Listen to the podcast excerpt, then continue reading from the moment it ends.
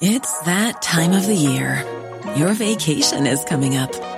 You can already hear the beach waves, feel the warm breeze, relax and think about work. You really, really want it all to work out while you're away. Monday.com gives you and the team that peace of mind. When all work is on one platform and everyone's in sync, things just flow wherever you are. Tap the banner to go to Monday.com.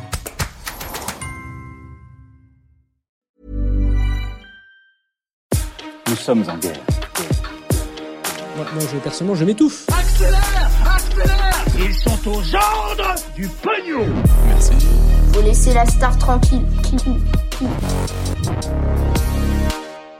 Le chaos qui se poursuit en ce moment en Afghanistan, des annonces importantes du gouvernement concernant le coronavirus, des nouvelles de Navalny, le premier opposant à Vladimir Poutine qui est actuellement en prison, ou encore un footballeur de l'équipe de France de football accusé. Salut c'est Hugo, j'espère que vous allez bien. On est parti pour un nouveau résumé de l'actualité du jour en moins de 10 minutes, comme chaque jour d'ailleurs, du lundi au vendredi. Et euh, ça fait plaisir de voir que vous étiez euh, aussi nombreux cette semaine pour euh, le retour de ce format des actus du jour. Il y a plein de belles choses qui arrivent aussi euh, dans les jours qui viennent. Voilà, merci beaucoup pour euh, votre confiance. C'est plaisir de pouvoir reprendre ce format. Alors pour commencer, on va donc euh, revenir sur la situation très très tendue en Afghanistan après les attentats qui ont eu lieu devant l'aéroport de Kaboul jeudi.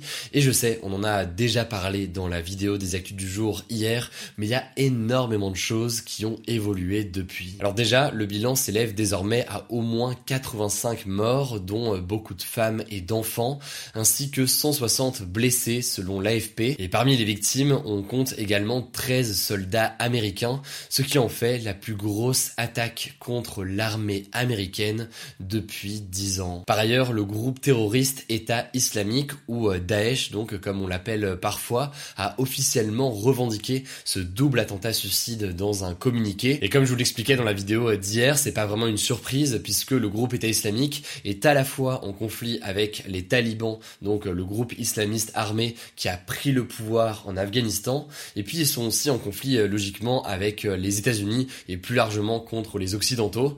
Donc là, avec euh, cette attaque qui s'est déroulée euh, devant l'aéroport de Kaboul, ils ont pu cibler à la fois les talibans qui sont au pouvoir et à la fois aussi donc les Américains. Et justement, le président américain Joe Biden s'est exprimé jeudi sur un ton grave et il a promis des représailles contre les auteurs de ces attaques. Alors après une telle attaque, est-ce que les États-Unis pourraient rester engagés en Afghanistan et est-ce le début d'une nouvelle guerre? Eh bien, malgré ces attaques, Joe Biden a confirmé que les troupes américaines allaient bien se retirer et quitter complètement le territoire d'Afghanistan comme prévu euh, initialement. Et donc euh, la date reste la même, le départ complet est prévu pour le 31 août. En fait, l'objectif affiché des États-Unis quand ils étaient euh, engagés en Afghanistan en 2001 après les attaques du 11 septembre, c'était de repousser les talibans du pouvoir. Les talibans étaient en effet au pouvoir donc de 96 à 2000 ils étaient accusés par euh, les États-Unis d'héberger des terroristes et notamment des terroristes d'Al-Qaïda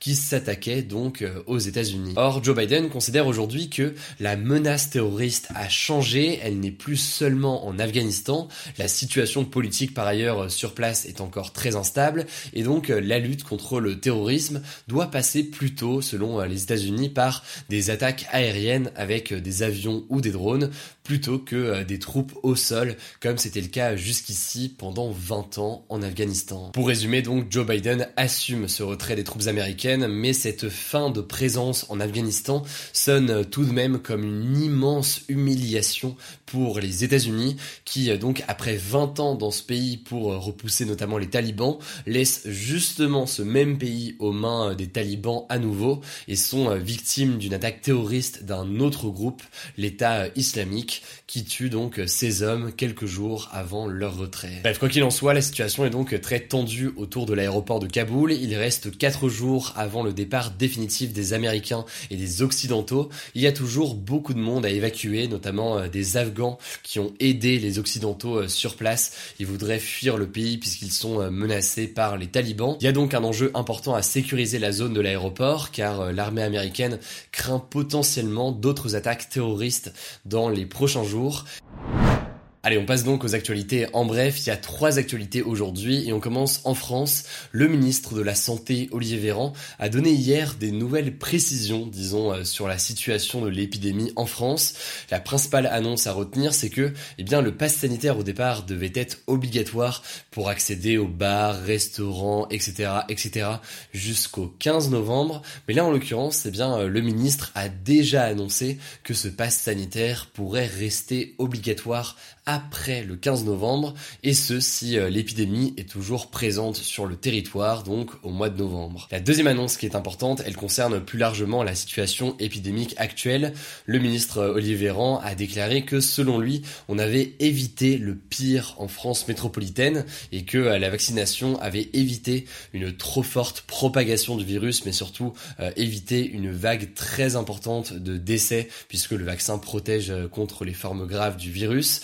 Dans plusieurs départements d'outre-mer, eh bien, il s'est vu beaucoup moins confiant. La situation reste en effet critique en outre-mer. Certains départements sont confinés et la rentrée scolaire a été euh, décalée, notamment en Martinique, en Guadeloupe et dans les zones rouges de Guyane. On en parlait euh, cette semaine du coup dans le format des actus du jour. La part de la population euh, vaccinée y est aussi moins importante et par exemple en Guadeloupe, on compte seulement 27% des habitants de plus de 12 ans qui sont vaccinés alors que à l'échelle de toute la France, eh bien, c'est environ 73% de la population âgée de plus de 12 ans qui est vaccinée avec les deux doses. On poursuit donc avec euh, la troisième info. Alexei Navalny, le principal opposant à Vladimir Poutine, est sorti du silence pour dénoncer ses conditions de détention. En fait, il est actuellement incarcéré depuis janvier dans une prison de haute sécurité à l'est de Moscou, théoriquement jusqu'en 2023.